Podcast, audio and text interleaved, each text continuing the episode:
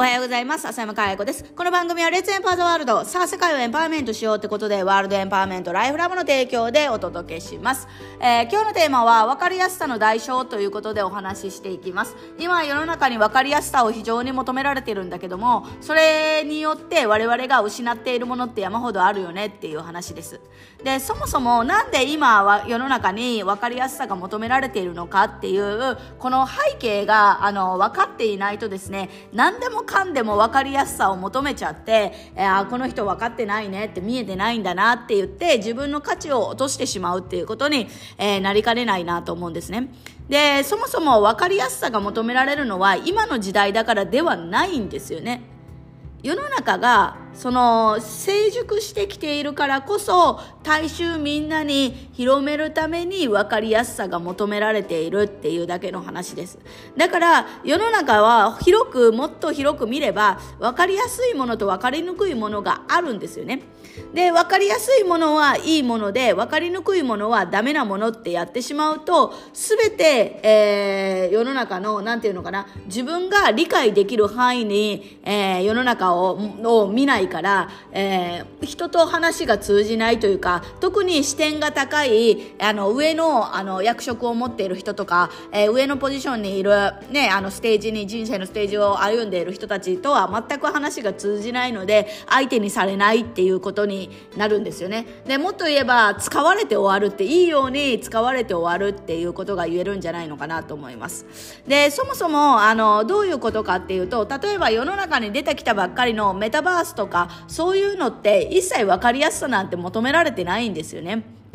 AI なんかもそうですね、最初。全然一切分かりやすさなんか求められてないんですよね。分かりやすさを求められるのは、世の中に出てきて、ある程度、あのーね、えー市場が成長してきて、これから、あの、世の中に大衆に広めていこうっていうフェーズになった時に分かりやすさが求められるので、そのフェーズになるまでは、分かりやすさなんて逆にいらなかったりするんですよね。それを分かりやすさを追求をしてしまうがために、もっと大事なことを見落としてしまうっていうことだってあるわけですよ。だから、世の中に出てきたばっかりのものをですね、まだそのフェーズじゃないのに、分かりやすさを追求するがために、えー世の中に、えーその他大勢に埋もれてしまっている商品とかサービスなんて山ほどあるわけなんですよね。だから何を言いたいのかっていうと、その、今、この、あの、商品とかサービスとか、えーものとか、そういうのは、どこのタイミングのものなのかっていうのは知る必要があって、で、そのためには、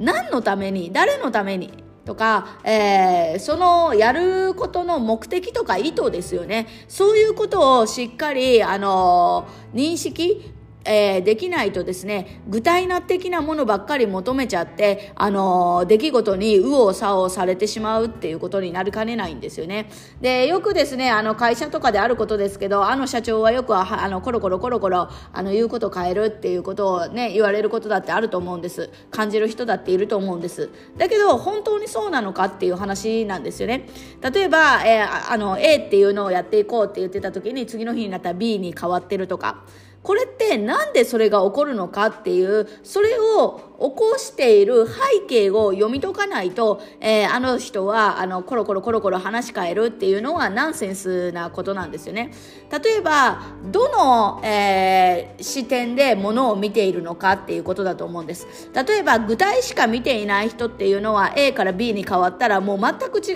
うもののように見えちゃってでもうコロコロコロコロあの変わって振り回されてしまうみたいなものの見え方しかしないかもしれない。だけどもっと視点の高い抽象的にものを見える人であればですね、えーじゃあ目的はこれだからこれを達成するためには最初は A だと思ったけど B の方がよあのよりいいよねっていうことに置き換わってるだけなんですよね。だから何もブレているわけじゃなくてより良いものを作っているっていうだけの話になってくるわけなんです。で世の中のコミュニケーションのズレがほとんどこのあのどこの、えーレベルでものを見ているのか具体的にしかものを見ていないのか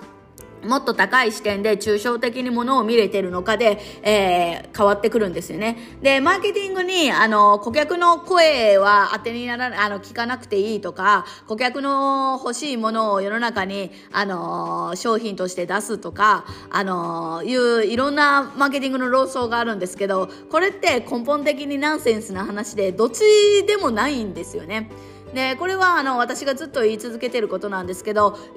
お客さんが欲しい商品をあの与えようっていう派とえー、お客さんの、えー、声は聞かずに、えーと、自分が作りたいものを作ろうっていう派に分かれるんですけどそもそもどっちも本質は同じであの世の中に求められていないものを世の中に出したって売れないっていうのは大前提なので、あのー、自分が作りたいものを作るって言ってても世の中の市場がどうなってるのかっていうのは必ず見ないとダメなわけなんですよね。だから顧客の声を無視しているわけじゃなくって顧客が欲しい今分かっている悩みを解決しているのではなく2歩3歩先を解決しているっていうだけの話なので本当にこの視点の違いっていうの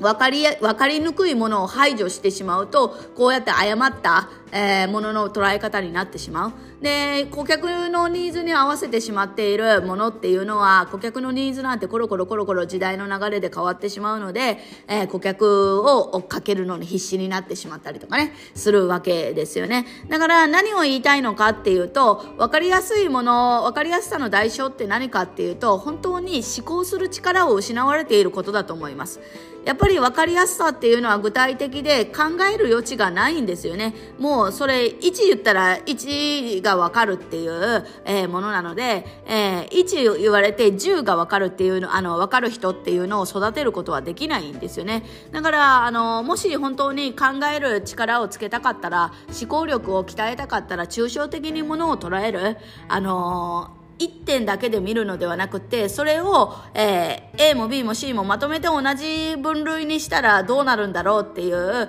あのー、ね、分類を大きく見えるか細かくじゃなくって大きく見れるかっていうその力を鍛える必要があるかなと思います。ということで、えー、今日は分かりやすさの代償ということで、えー、分かりにくいものを排除することによって我々は考える力を失ってしまってるんじゃないかっていう話。そして分かりやすさが求められるのはその、えーと、商品やサービスの、えー、タイミングっていうのがあるから全てに分かりやすさを求めるっていうこと自体は、えー、間違えてるんだよっていうこと、えー、そして、えー、話がずれるのは具体的にしかものを見れないのか抽象的にものを捉えている人なのかっていうところでズレが起きるんだよっていうお話をやってきました。ということで今日も笑顔100倍でいってらっしゃい。